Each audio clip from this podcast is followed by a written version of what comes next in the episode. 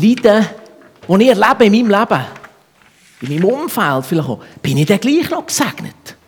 Ja, liebt mich Gott dann genau noch, auch wenn ich, auch wenn ich Leid und Leiden erlebe, in meinem Leben, in, meinem, in meiner Family, in meinem Umfeld. Schau, ähm, die Leidensbereitschaft unter Christen wird gerade im westlichen Kontext immer wie mehr zum heißen Eisen. Ja, wir können bei dieser Diskussion anfangen. Frauen gebären schmerzfrei.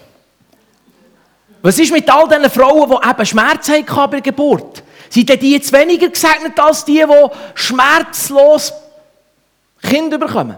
Du, und wie ist es mit den Männern? Die, die im Schweissen in das Angesicht müssen bügeln und ihr Job vielleicht gar nicht so eine mega Freude ist, weil sie einfach aus irgendwelchen Gründen jetzt halt einfach nur diesen Job haben bekommen. Aber das ist jetzt vielleicht nicht so das Highlight, das sie sich im Jugendalter ausdenkt haben und sie denkt haben, sie werden Astronaut, Polizist oder irgend so etwas. Jetzt sind sie eben vielleicht halt in einem Job, wo sie denken, ja nun, sind dann die Leute weniger gesegnet, die Männer. Ja, und so merken wir, sind wir an einem Punkt, wo wir in einem heißen Eisen sind. Ja, hätte der Sündenfall Auswirkungen auf, auf Kinder Gottes oder, oder schweben sie so mit zwei Metern Highspeed über, über allem hinweg sagen, ja nein, mich, mich betrifft das nicht. Ich bin ja schließlich ein Kind Gottes. Ich bin frei von dem Ganzen. Und merkst, das ist ein heißes Eisen. Das ist ein heißes Eisen. Und man muss ehrlich sein und sagen, das heiße Eisen ist vielleicht nicht einmal die Unterschiedlichkeit. Die einen erleben es so, die anderen so, oder die einen sehen es so, die anderen sehen es so. Das heiße Eisen ist, was machen wir oder was macht die Thematik, dass wir es unterschiedlich erleben mit unseren Beziehungen. Wie gehen wir miteinander um? Wie gehen wir aufeinander los und aufeinander zu? Weil wir es eben anders erleben. Und das ist ein heißes Eisen. Das ist ein Thema, wo man gerade im, im Christenkuchen gar nicht so gern äh, nachher darüber redet, wo man dann so ein Schweigen darüber tut. Hey, heute Morgen wollen wir uns mit dem auseinandersetzen. Und ähm, ich werde dazu zwei so Strömungen anschauen, wo, wo in den letzten Jahren sehr stark oder sogar Jahrtausend sehr stark gewütet haben, im, im, im, bis hin, bis hin in, in, in die Gemeinde hinein. Und äh, es ist ja oft so, jedes Gewässer hat ja gewisse Strömungen. Und wenn du mit einem Gummibootli, das kannst du auf die Aare hocken, gell, bei uns würde ich sagen, Thunersee oder im Brienzersee höckelst, Du kannst, ohne dass du angehst, kommst du von A nach B. Also B ist dann vielleicht nicht gegen das B, wo du gerne willst, äh, herkommen. Aber ich kann dir versichern, du kommst irgendeinmal, fährt sich das Gummibötchen an von bewegen und du kommst eh noch her, weil es sogenannte Strömungen gibt. So. Jetzt kannst du natürlich clever sein und einen Motor anbauen und dann bringt dich der Motor von A nach B. Oder du nimmst so bei uns gibt es so viele, so, ähm, die, die da mit River Rafting, die haben so kleine, kleine äh, Dinge oder, oder Kajak oder, oder mehr auch, ähm, haben wir ganz wilde Sachen bei uns. Also, ähm, aber die, die kommen äh, mit ihrem Ruder und so von A nach B. Die Frage ist, lassen wir uns einfach von Strömungen mitnehmen und irgendwo herbringen oder sind wir clever und gehen mit dem Herr durch die Situationen durch und setzen zum Beispiel ein Segel oder nehmen so, ein, so ein Teil da zum Rudern. Ähm, die erste Strömung, die ganz verheerend ist, die mehrere tausend Jahre alt ist, ist so, die sogenannte hedonistische Strömung. Ich weiß nicht, ob der Begriff etwas sagt. Hedonismus.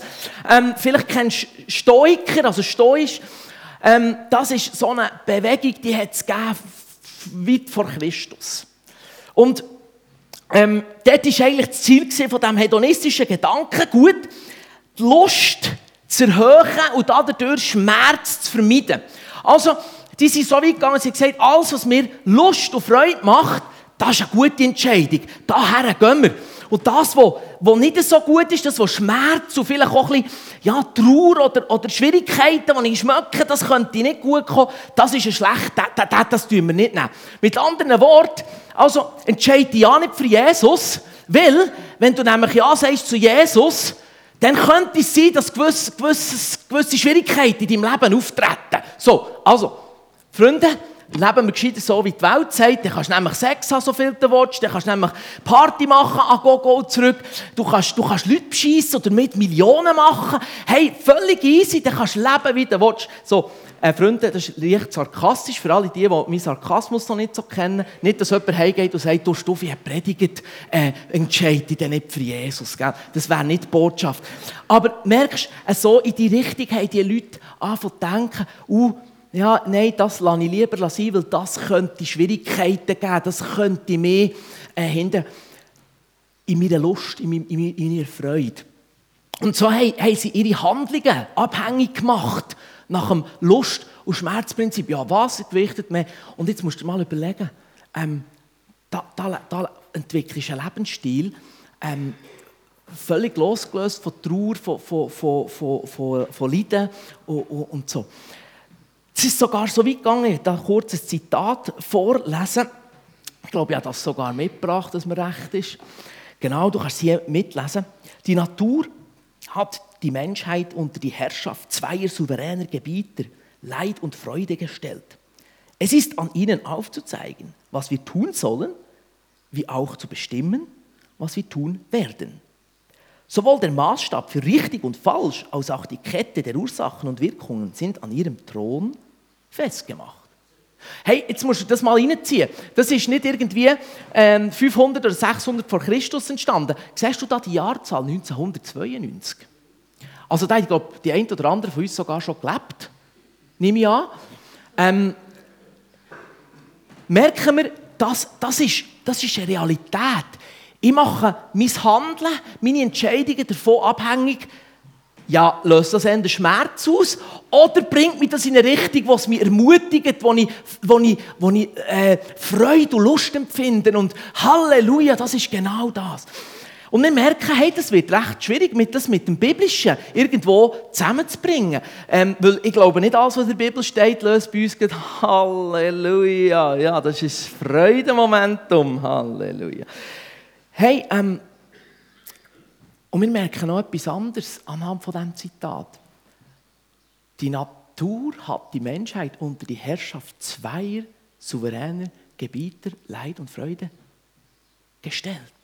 Selbst die Welt nimmt wahr, du, da gibt es irgendwie böse und gut. Ähm, da ist eh noch ein Sündenfall, da ist irgendetwas passiert. Es gibt die zwei Mächte. Und das Verheerende von dieser, von dieser ganzen hedonistischen oder auch anderen, ähm, Yin-Yang zum Beispiel, kennen wir auch, geht auch in die Richtung, von diesen Strömungen ist, ist folgendes. Die setzen Gott oder den Teufel auf die gleiche Ebene. Ich sage, hey, der Teufel ist der Gegenspieler Gottes. Du musst einfach schauen, dass die immer so ein bisschen, äh, ja, im Einklang sind oder dass das Gute ein bisschen höher ist. Also, hey, Freunde, biblisch gesehen absoluter Blödsinn. Der Teufel ist nicht annähernd auf der gleichen Stufe wie Gott. In meiner Bibel steht, hat Jesus gesagt, bevor er auffahrt, mir ist alle Macht gegeben, im Himmel und auf der Erde. Und wenn wir anfangen, ohne dass wir das gross merken, ein hedonistischer Lebensstil, der absolut losgelöst ist von allem Leiden, von allem Leid, nur noch auf Lust raus ist, haben wir gleich mal ein Problem. Wir fangen an, das Gute und das Böse auf die gleiche Ebene zu stellen und sagen, ja, wir müssen schauen, dass wir da so, hm, hm, so. Das ist eine Strömung, die da ist und vielleicht Kennst du das so? Ja, ich fühle es gerade nicht so. Ich, es tut nicht so gut, ich fühle mich auf einen, auf einen darum, darum entscheide ich mich eher gegen das. Oder auch in Ehe plötzlich eines Tages kommst du an einen Punkt, merkst, ja, die Ehe die beflügelt mich jetzt nicht mehr so, da habe ich nicht mehr so gute Gefühle. Meine Liebe ist irgendwie, sie ist ausgeflogen. So, und, und, und du kannst tausend so Beispiele nennen. Im Job ja, ist jetzt gerade ein bisschen schwierig, ich glaube, ich könnte, es ist nicht mehr mein Platz. Der Herr, der Herr will mich hier nicht mehr haben. So. Die zweite Strömung, und ich hoffe, ich stehe dir heute Morgen nicht auf den Fuß, ist so das sogenannte Wohlstandsevangelium. Das ist eine recht krasse Strömung, weil der Paulus der hat nämlich schon gemerkt, Achtung, Hedonismus ist gefährlich. Es hat nicht Stoiker gegeben, Epikur Epikuräer und so. Kannst du daheim im Bibellexikon nachlesen, was die alles haben gemacht. Aber man hat dann irgendwann gemerkt, okay, das ist nicht so gut. Aber im westlichen, in der westlichen Sphäre von unserer, äh, von unserer Erde hat man irgendwann gefunden, weißt du was? Du, wir haben ja keine Verfolgung, wir haben nichts, komm, wir das Evangelium ein bisschen anpassen. Und das Wohlstandsevangelium ist, ist daraus entstanden. Und das Wohlstandsevangelium sagt eigentlich so viel wie, hey, ähm, weisst, Geldmangel, Misserfolg oder ein schlechtes Image, ja, sorry, dann bist du irgendwo äh, letzt abgebogen, hast irgendwo äh, zu wenig Glauben gehabt, zu wenig Hingabe, zu wenig Fire. Ähm, I'm sorry, ich weiß nicht, was du für Probleme hast in deinem Leben. Also, ich habe finanziell, ich bin top gesegnet, ich habe nie Probleme und so. Ich habe kein Leid und nichts in meinem Leben. Da geht alles immer wie durch die Butter hindurch. Oder? Und alle, die Probleme haben, Freunde, sorry, wenn du ein Problem hast oder sonstige Probleme, ey, du glaubst einfach zu wenig. Du hast zu wenig hingegeben. Ich sage dir, das ist dein Problem, du bist zu wenig hingegeben. So, merkst du, und wenn wir jetzt immer von dieser, von dieser Seite verpredigen und jede zweite Predigt kommt, gib mir her, glaub mir. Irgendwann merkst du, aber es verändert ja in meinem Leben nichts. Und jetzt, was passiert? Irgendwann machen wir den Deckel zu und sagen, weißt du was, offensichtlich passe ich nicht in die Gemeinde rein. Offensichtlich passe ich nicht in den theologischen Rahmen rein. Und da haben wir ein Problem, weil, wehe, es kommt irgendwo eine Wirtschaftskrise und dein Business geht bach ab. Konsequenterweise müsste man dir auf dich zeigen und sagen, weißt du was, du hast gesündigt, du hast, du hast, du hast etwas falsch gemacht. Du bist aus der Gnade rausgefallen. Du hast irgendwo, irgendwo hast du Sünde in deinem Leben. Komm, wir gehen mal ein bisschen buddeln.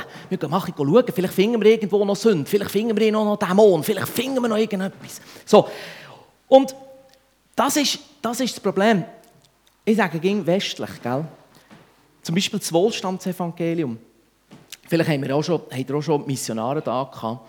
Und ähm, ich habe ihnen erzählt, wie sich zum Beispiel ein Muslim bekehrt hat und er leider aus der, von der Familie ist verstoßen worden und plötzlich einfach existenzielle Nöte hat entwickelt. Weil er, weil er überall verstoßen war. Jetzt komm bei diesem Typ oder bei dieser Frau mit dem Wohlstandsevangelium.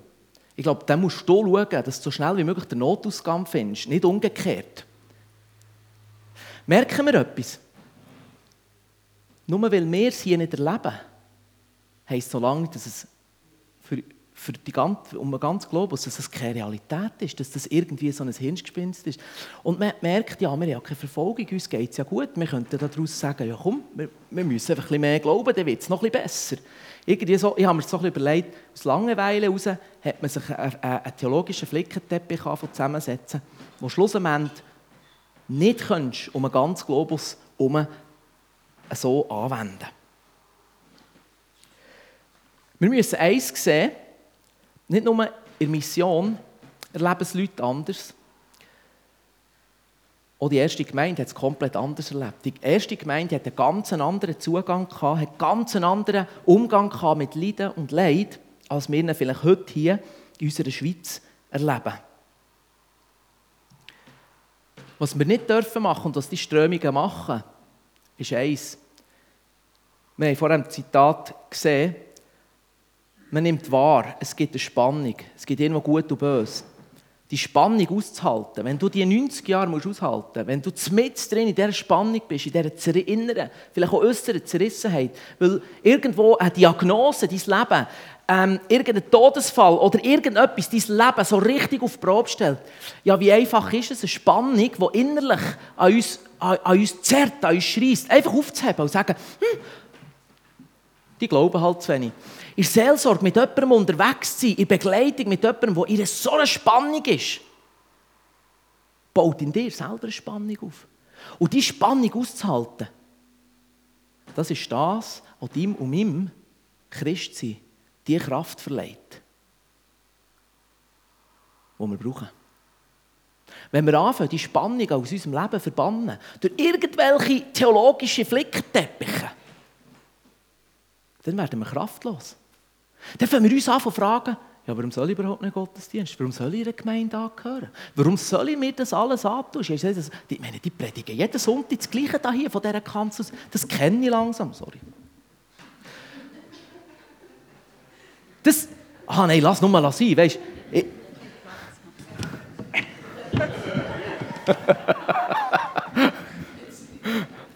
Ich muss schon mit, mit der Hortensie hier aufpassen, sie die nicht plötzlich, gell?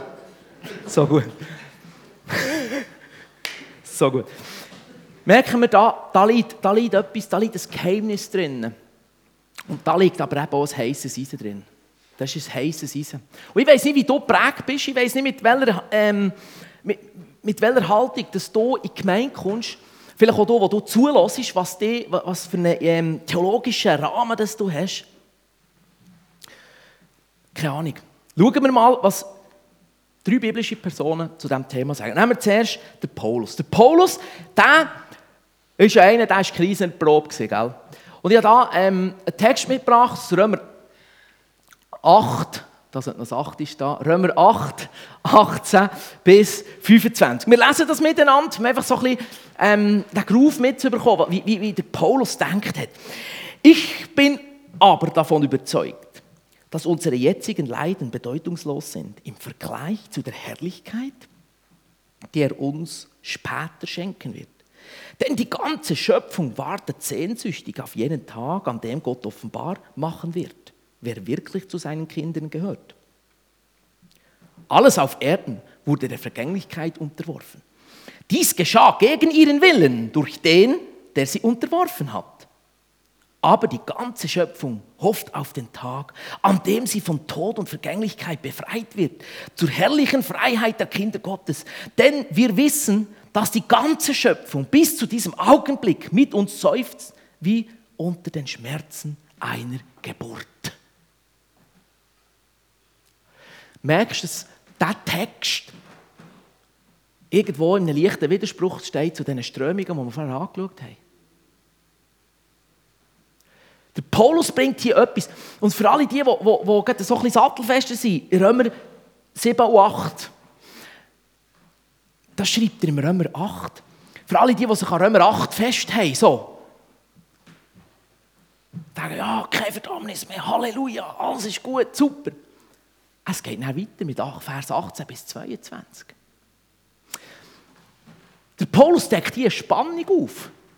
In dieser ganzen, in der ganzen Römer 7 und 8 Geschichte. Er deckt eine Spannung auf, die die und mich genauso betrifft, wie der Paulus, wie die ersten Christen, die, die gelebt haben. Wenn sich der Paulus, und das müssen wir eins verstehen, im, im Deutsch kennen wir einfach so äh, Leid, Leiden, Mitleid, da gibt es nur so, es ist einfach immer irgendwo das Wort Leid drin. Im Griechischen gibt es eine, eine Palette von Worten, die beschreibt, die beschreibt, eigentlich sollte man über das Thema heute eine eigene Predigserie machen. So. Nur mal ganz kurz, in diesem Kontext hier sagt Paulus, hey, Leid oder Leiden erlebt ihr. Aufgrund von was? Der gefallenen Schöpfung. Hm, aber ist jetzt das eben, warum, warum haben die einen Frauen keine Schmerzen beim Gebären und die anderen haben Schmerzen? Warum gehen die einen Männer voll Feier arbeiten und die anderen, oh, du, mir tut alles weißt, mühsam und oh, aber ich komme Ende Monat den Lohn über, aber der lenkt doch nie nachher. Ähm, warum erleben es die einen so, die anderen so? Es ist eine Spannung da, die wir nicht auflösen dürfen. Und, und der, der Paulus sagt, hey, schau mal, hier geht es darum, schon um einfach die gefallene Schöpfung macht dir als Kind Gottes Problem. Punkt. Nicht mehr, nicht weniger. Einfach die gefallene Schöpfung. Die gefallene Schöpfung macht, ja, aber ich bin doch Christ und ich lebe doch über dem Mann und ich bin doch errettet und ich bin doch eine neue Natur. Ja. Ist das nicht ein bisschen widersprüchlich? Nein, ist eine Spannung. Es ist eine Spannung, dieser Spannung bist du ausgesetzt. Von dem Tag an, wo du sagst, Jesus, komm in mein Leben, bis zu dem Tag, wo du die Augen zutust und das letzte Mal macht bum.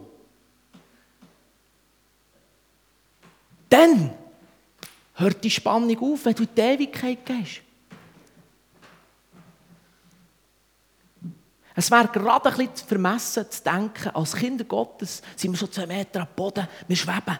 Weil schau, es geht noch nach Vers, 23, äh, nach Vers 22 kommt der Vers 23. Und selbst wir, also du und ich, oder Paulus auch, selbst wir, obwohl wir im Heiligen Geist einen Vorgeschmack der kommenden Herrlichkeit erhalten haben, Halleluja, haben wir das? Seufzen und erwarten sehnsüchtig den Tag, an dem Gott uns in unsere vollen Rechte als... Ah, ah. Was? An dem Gott uns in unsere vollen Rechte als Kinder Gottes einsetzen und uns den neuen Körper geben wird, der er uns versprochen hat.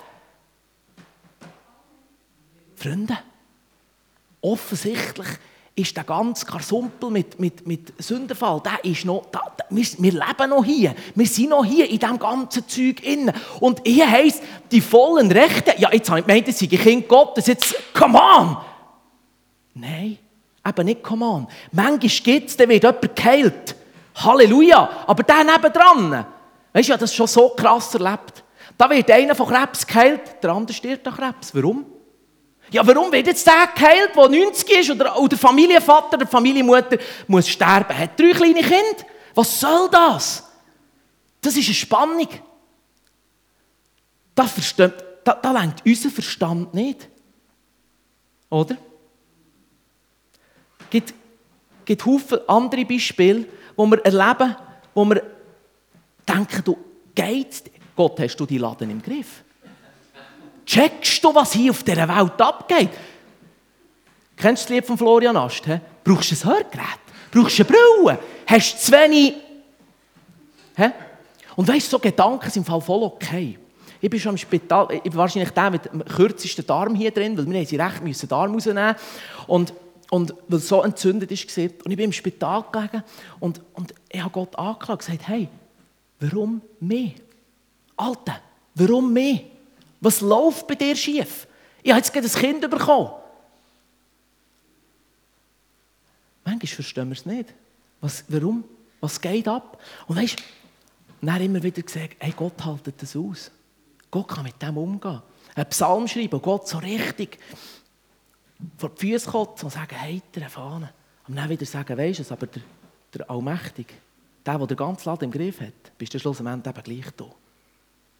Und ehre dich. Sorry für all die, die mit meinen Ausdrücken so ein Mühe haben. Ich bin einmal mit jemandem in Seelsorge und gesagt, kotzt doch jedes Mal vor die Füße. Das darfst du doch nicht. Ich gesagt, doch, weißt, manchmal tut es gut, lese mal ein bisschen Psalmen. Weißt du, du bist so in einer Situation inne, wo du viele Sachen nicht verstehst. Red mit Gott darüber. Schreib Psalmen. Fang an, Psalmen zu schreiben. Ich mache das regelmässig. Ich habe ein Psalmenbüchlein. Made by Stuffi. Aber sie kommen nie in die Bibel. Es ist, es ist einfach schon so persönlich für mich. Also, sorry für alle die, die ich auf Füßen gestanden bin. Ähm, der Paulus hat übrigens in der Apostelgeschichte 17, Vers 18, hat, der, ist, hat der Paulus gefeitet, genau mit, der, mit dem Thema, mit den Hedonisten. Er feitet mit denen. Er merkt, hey, das war schon Thema beim, beim Paulus. Gehen wir weiter. Petrus. Der Petrus für den ist, ist Leiden und Leid auch eine Realität als Christ. Bei ihm, er nimmt das Thema Trauer. Trauer und Traurigkeit. Das ist auch eine Form von Leiden. Und er nennt die Trauer im Kontext mit, mit dem Business, also mit unserem Alltagsleben. Wo Sachen passieren, zum Beispiel im Bügel, auf dem Bügel, wo wir zu Unrecht drankommen. Und das innere Trauer auslöst. Mobbing zum Beispiel. Er redet hier von Mobbing. Hast du gewusst, Mobbing gibt es in der Bibel? Er sagt, hey, ich weiß, dass es Unrecht ist, aber lieber du, du, du leidest für etwas Unrechts, als für etwas, wo du eigentlich zu Recht müsstest leiden. Was für eine Verherrlichung liegt da drinnen?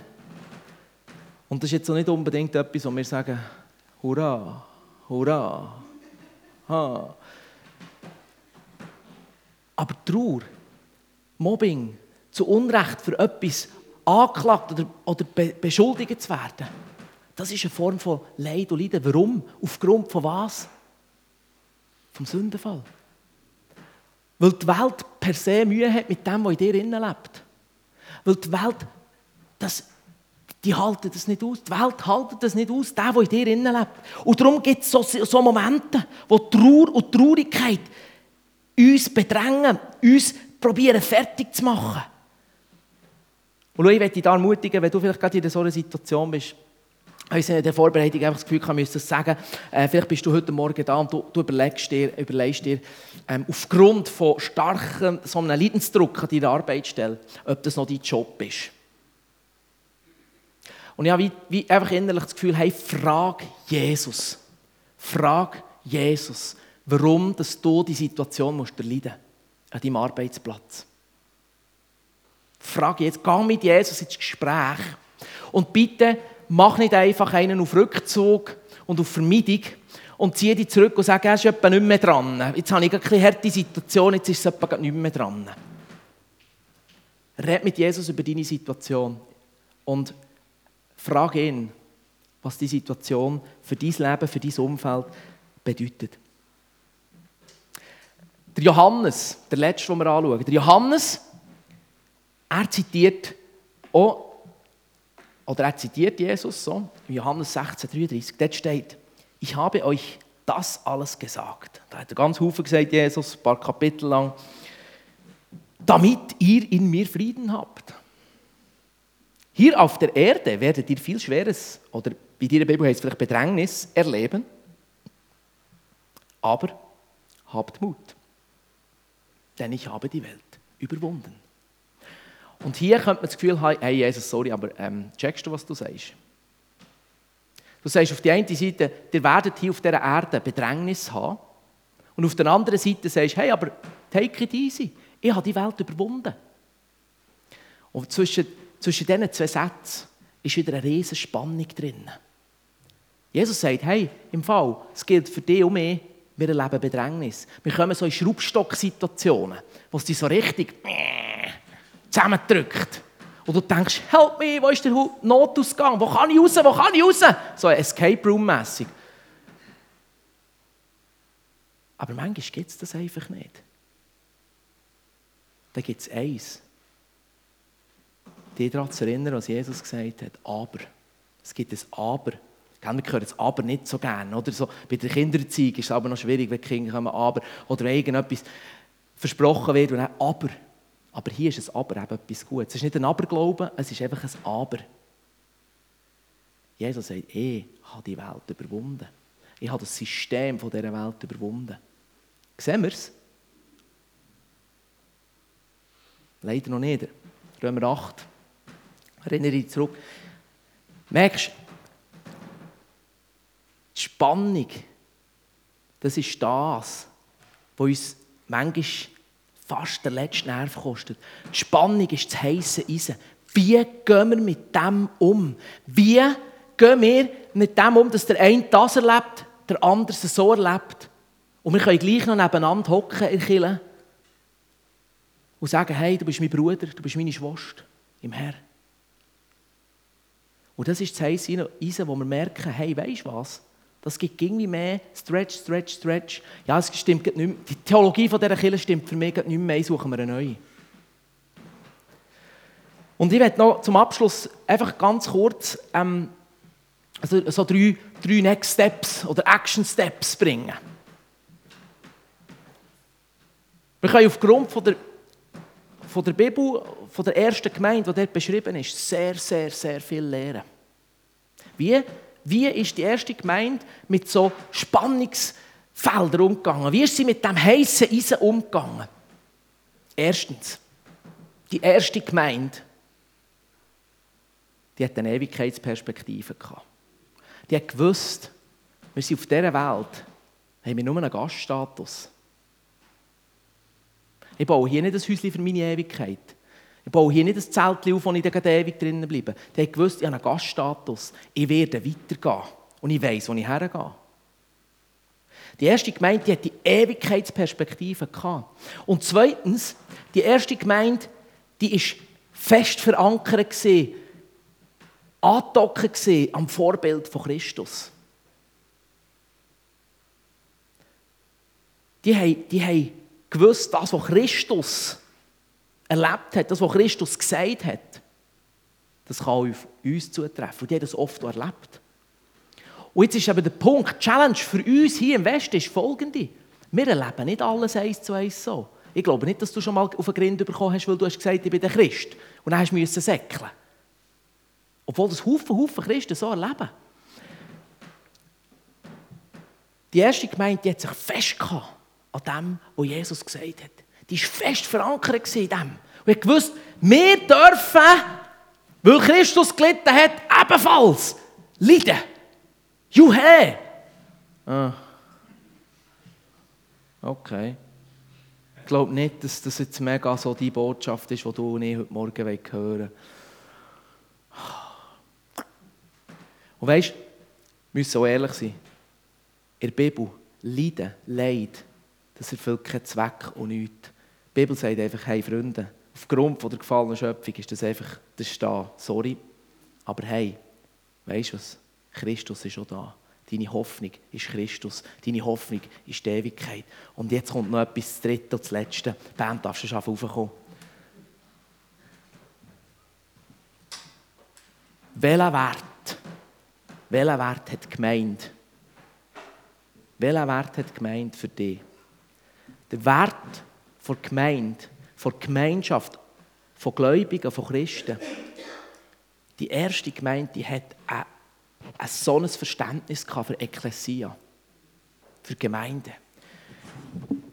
Die Ekklesia, die Gemeinde, war der Ort, wo die ersten Christen zusammengekommen wo sie, wo sie erlebt haben, wie sie tröstet wurden in ihrem Leid, wo sie, sie aufgebaut wurden, wo sie, sie durchgedreht wurden, auch wenn sie in, in spannungsvollen Situationen waren.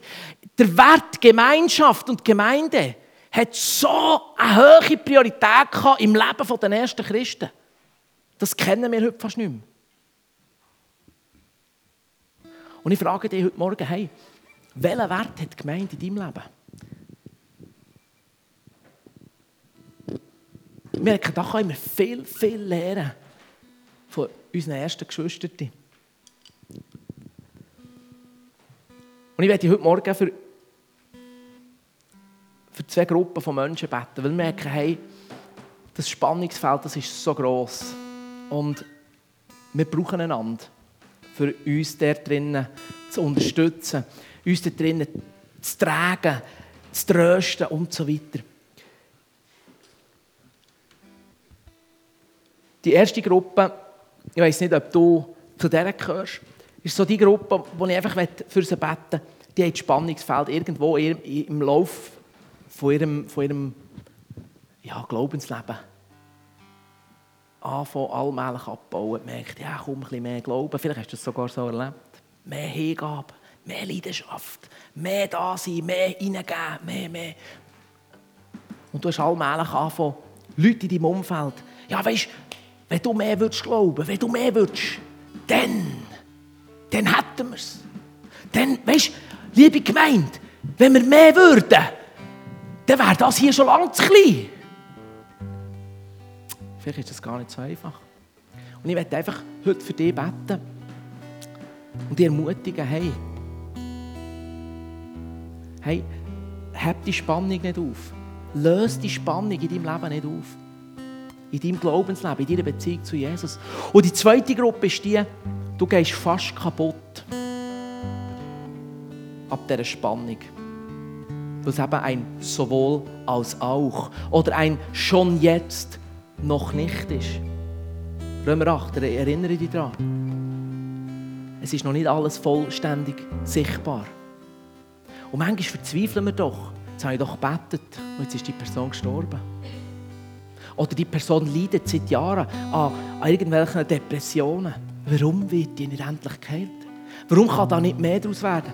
Vielleicht bist du seit Jahren in, in finanziellen Schwierigkeiten und denkst, Herr, du bist doch mein Versorger, ich vertraue dir und, und gleich längt es nicht. Vielleicht bist du gerade in einer schwierigen Situation, eine Kindererziehung. Vielleicht hast du Teenager daheim, die das so gewaltig... Und du denkst, Herr, wann wird das endlich? Immer das Gefühl, wenn einer fertig ist, kommt der Nächste. Und dann kommt der Nächste.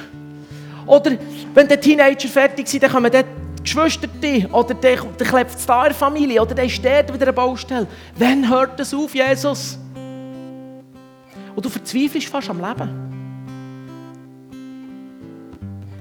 Wir gehen nochmal zur Ursprungsfrage zurück. Bin ich trotz Leid und Leiden in meinem Leben gesegnet? Ja, klar klar. Für die erste Gemeinde war das keine Frage. Die haben gewusst, das ist Tatsache. Für uns heute ist es schon ein bisschen weiter weg. Manchmal ist es einfach mühsam, Leid und Leiden zu haben im Leben. Ich möchte dich ermutigen. Wenn du zu einer dieser Gruppen gehörst, komm, wir reden jetzt auch mit Jesus über, über das, was uns bewegt, was, uns, was in uns innen die Spannung auslöst. Jesus, wir danken dir. Ja, es ist eine grosse Spannung im Leben. Und es ist ein heisses Eisen, Jesus. Und manchmal zerreißt es uns in unserer Gemeinschaft, in den Beziehungen, miteinander. Das Eisen ist manchmal so heiß, dass wir uns fast dran verbrennen. Aber Jesus, dir ist alle Macht gegeben, im Himmel und auf Erden. Du hast triumphiert über, über den Tod. Du hast ihn besiegt. Und Jesus, das zusammenzubringen, ist manchmal so brutal schwierig. Aber danke, Heiliger Geist, dass du einfach auf dieser Welt bist und dir senden ab Pfingsten. Und uns das erklärst, uns hilfst, mit diesem Spannungsfeld umzugehen, wo manchmal so enorm an unseren Kräften zerrt, wo so enorm an unserem Glauben zerrt. Und wir haben noch ein bisschen vor, auf dieser Welt zu bleiben, ein paar Jahre. Er hilft uns. Und Vater, ich bete einfach heute Morgen für die Gruppe von Menschen, die vielleicht da ist und sagt, weisst, brauche ich nicht. Glaubt doch einfach alle ein bisschen mehr. Geht ein bisschen mehr. Komm, ein bisschen mehr Leidenschaft, ein bisschen mehr Einsatz, ein bisschen mehr Dienen, ein bisschen mehr das in der Gemeinde. Ein bisschen mehr Verbundenheit. Hü. Vater, ich danke, dass da eine neue Liebe zurückkehrt für das Spannungsfeld. Eine neue Liebe einfach für die andere Seite der Medaille. Vater, ich danke dir, dass du heute Morgen, und das sind auch deine Kinder, das sind auch deine geliebten, geliebten Kinder, und du willst, dass es uns gut geht. Ich danke dir, dass du einfach heute Morgen gerade diese Personengruppe ganz, ganz, ganz stark und mächtig segnest und ihnen begegnest. Und ich bete für die andere Gruppe von Menschen, die da ist und die vielleicht gerade an ihren Spannungen, an dieser ja, inneren Zerrissenheit vielleicht fast kaputt geht. Die vielleicht seit Jahren am Kämpfen ist. Vielleicht Jahre auf, schon aufgerieben wird, innerlich, äußerlich. Sei es durch chronische Krankheiten, sei es durch Depression, sei es durch, durch Baustellen, die immer wieder kommen. Vielleicht schon sämtliche Seelsorgeinstitutionen durch haben, sämtliche Psychiater und Psychologen abgerastet haben es hat sich einfach nichts geändert. Danke, Jesus, dass du dort einfach auch drinnen bist. Danke, Jesus, dass du diesen Geschwistern, die heute Morgen ganz stark begegnest. Ich bete dir, dass du mit deinem Shalom-Frieden in die Herzen hineinkommst.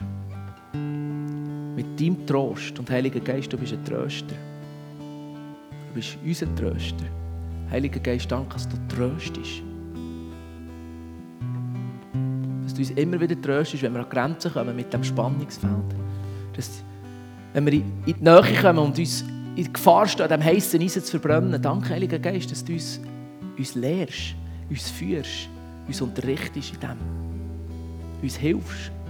Heiliger Geist, so gut mit dir unterwegs zu sein. Und ich danke dir, dass die Bibel von beiden Seiten von der Medaille redet. Es sind beide Seiten eine Realität.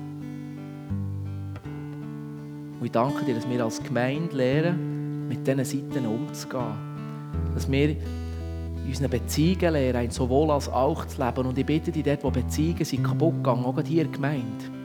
Beziehungen sind kaputt gegangen durch, man muss so, nein, man muss so. Danke, dass du Heilung und Wiederherstellung schenkst im Namen Jesu.